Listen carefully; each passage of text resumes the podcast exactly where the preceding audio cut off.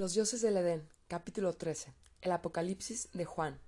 El pretendido autor de la revelación fue un amigo personal y discípulo de Jesús, Juan.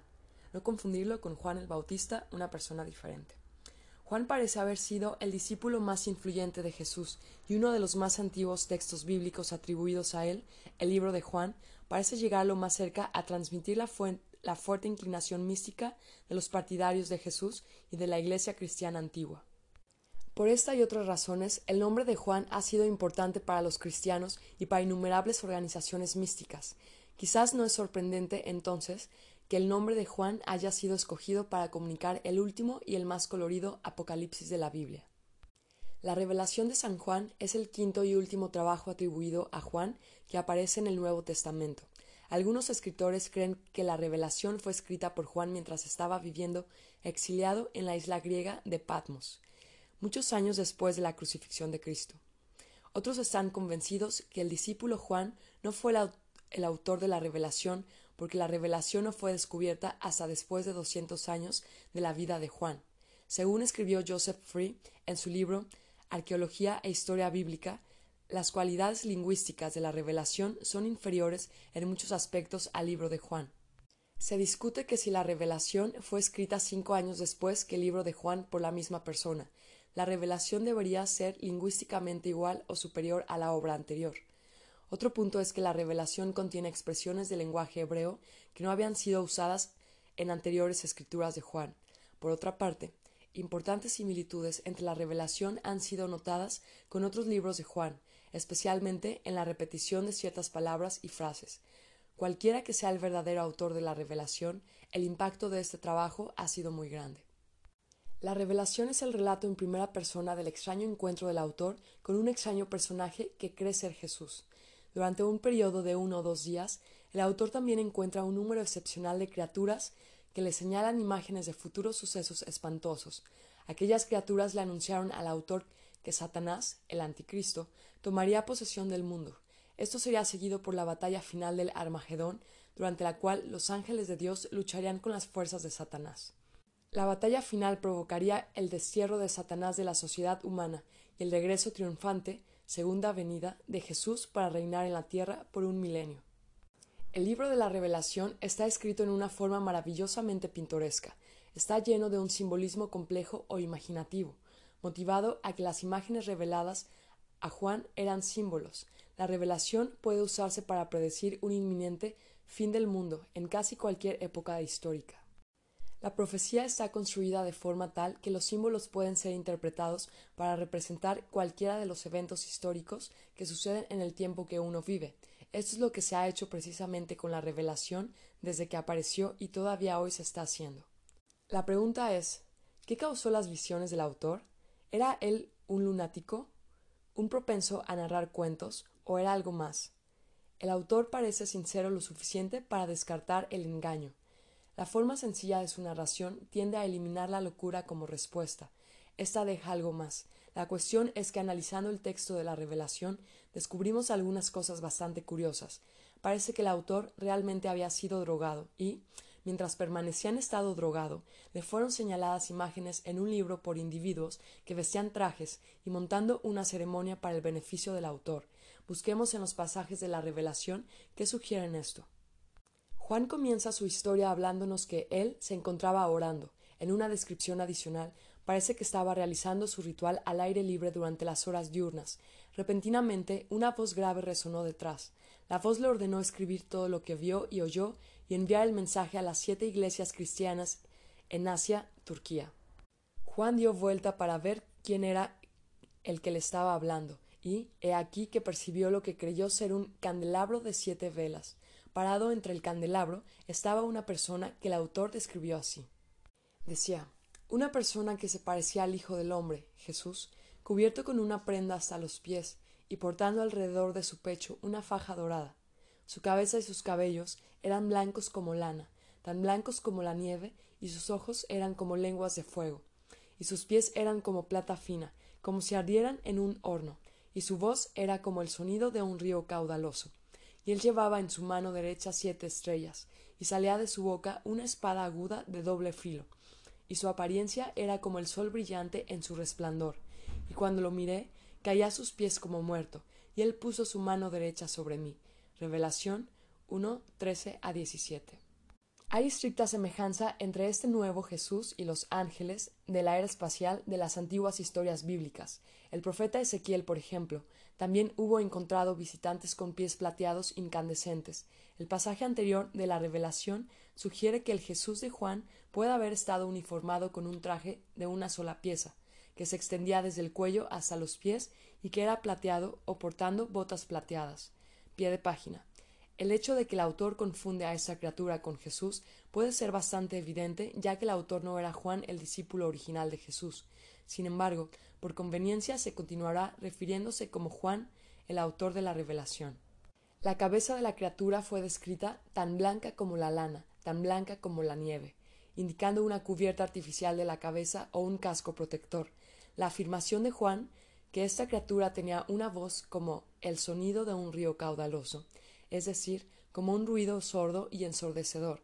Es también una reminiscencia de los ángeles de Ezequiel y pudo haber sido causado por el estruendo de máquinas cercanas o por amplificación electrónica de la voz de la criatura.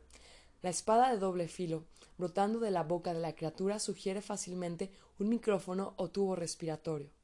Después que Juan recuperó su compostura, Jesús le ordenó escribir las misivas que quería enviar a varias iglesias cristianas, Aquellas cartas constituyen los primeros tres capítulos de la revelación. La fase más interesante de la experiencia de Juan comienza entonces en el capítulo cuatro. Dice Tuve una visión y vi una puerta abierta en el cielo, y la voz aquella primera que había oído como de trompeta me hablaba y decía Sube acá y te mostraré las cosas que han de acaecer después de éstas. Al instante fui arrebatado en espíritu, y vi un trono colocado en medio del cielo, y sobre el trono uno sentado. El que estaba sentado parecía semejante a la piedra de jaspe y a la sardónica, y el arco iris que rodeaba el trono parecía semejante a una esmeralda. Alrededor del trono vi otros veinticuatro tronos, y sobre los tronos estaban sentados veinticuatro ancianos, vestidos de vestiduras blancas y con coronas de oro sobre sus cabezas. Y salían del trono relámpagos y voces, y truenos, y siete lámparas de fuego ardían delante del trono, que eran los siete espíritus de Dios, y delante del trono había como un mar de vidrio semejante al cristal, y en medio del trono, y alrededor de él, cuatro vivientes, llenos de ojos por delante y por detrás. Revelación 4, del 1 al 6. En el pasaje de arriba se puede ver cómo el autor, siendo conducido a través de una puerta de algo parecido a un avión, se encontró a sí mismo frente a frente con sus ocupantes. Relato este dicho por alguien incapaz de comprender la experiencia. La cita contiene dos elementos especialmente interesantes. Primero, Juan dice que una voz desde arriba sonaba como una trompeta conversando con él. Esa fortaleza de trono sugiere una voz rugiendo a través de un altavoz. Segundo, los relámpagos y truenos y voces emitidas desde el trono sugieren que el trono tenía un televisor o un radio de algún tipo. Un humano moderno muy bien podría describir la misma experiencia de esta manera. Bien, sí, yo fui metido dentro de un cohete. Así confronté a la tripulación en, sus asientos, trajes de salto blancos y sus cascos. Ellos tenían algún receptor de radio o TV encendido. La presencia de siete lámparas y siete candelabros indica que se había preparado un ritual para el autor. El ritual estaba repleto de trajes, efectos teatrales y de sonido, diseñados todos para impresionar profundamente al autor con el mensaje. Eso fue lo que sucedió cuando Juan señaló el primer pergamino. Dice Vi a la derecha del que estaba sentado en el trono un libro escrito por dentro y por fuera, sellado con siete sellos. Vi un ángel poderoso, que pregonaba a grandes voces ¿Quién será digno de abrir el libro y soltar sus sellos? Y nadie podía, ni en el cielo, ni en la tierra, ni debajo de la tierra, abrir el libro ni verlo. Yo lloraba mucho, porque ninguno era hallado digno de abrirlo y verlo. Pero uno de los ancianos me dijo No llores, mira que ha vencido el león de la tribu de Judá, la raíz de David, para abrir el libro y sus siete sellos. Vi en medio del trono y de los cuatro vivientes, y en medio de los ancianos, un cordero que estaba en pie como degollado, que tenía siete cuernos y siete ojos, que son los siete espíritus de Dios enviados a toda la tierra. Vino y tomó el libro de la diestra del que estaba sentado en el trono, y cuando lo hubo tomado, los cuatro vivientes y los veinticuatro ancianos cayeron delante del Cordero. Tenía cada uno su cítara y copas de oro llenas de perfumes, que son las oraciones de los santos. Cantaron un cántico nuevo, que decía digno eres de tomar el libro y abrir sus sellos, porque fuiste degollado y con tu sangre has comprado para Dios, hombre de toda tribu, lengua, pueblo y nación, y los hiciste para nuestro Dios, reino y sacerdotes, y reinan sobre la tierra. Vi y oí la voz de muchos ángeles alrededor del trono, y de los vivientes, y de los ancianos, y era su número de miriadas, de miriadas y millares de millares. ¿Qué decían a grandes voces?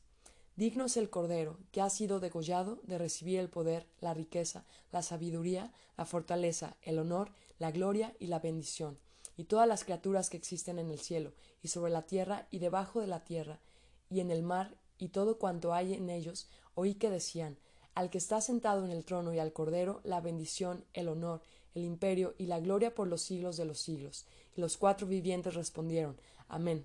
Los ancianos cayeron de hinojos y adoraron. Revelación 5 del 1 al 14. Muchos cristianos creen que el pequeño rollo ofrecido a Juan era un documento real, cuyo contenido el autor mágicamente conoció comiéndose el rollo. Nuestra sospecha de que este probablemente era papel o algo parecido, saturado con alguna droga, viene del testimonio de Juan, quien indica que tenía sabor dulce, pero causaba una reacción amarga en el estómago. Curiosamente, una experiencia casi idéntica fue relatada por Ezequiel. Dice Miré y vi que se tendía hacia mí una mano del ángel que tenía un rollo.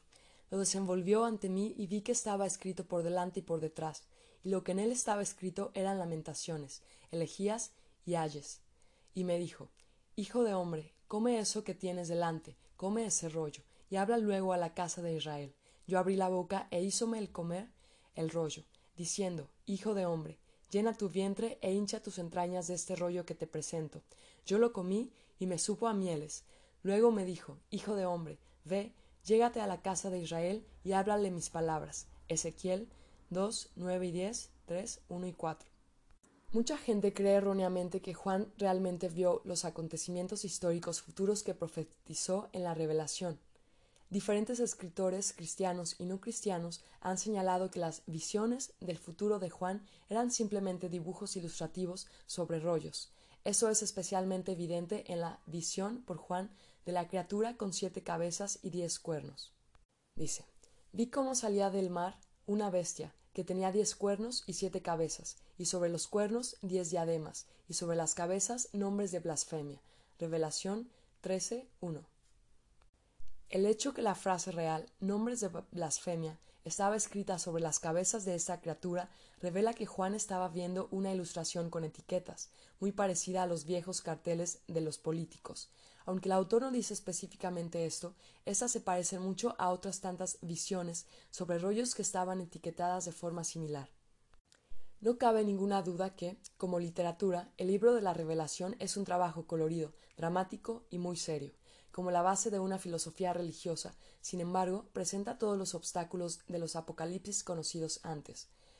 Como veremos, la profecía hecha en la revelación ha sido realizada en al menos una media docena de veces en la historia del mundo, completa con catástrofe global seguida de la segunda venida. Ninguna de ellas ha traído mil años de paz o salvación espiritual. Lo que se ha hecho es poner las bases para una próxima catástrofe. Hoy, estando parados encima de un polvorín nuclear masivo, quizás es tiempo de revaluar la utilidad de la creencia en el Apocalipsis antes de que el mundo sea hundido en otra batalla final. Sí, la salvación espiritual y un milenio de paz son metas bien deseadas de tener y largamente esperadas, pero no hay necesidad de pagar el precio de un Armagedón para lograrlos.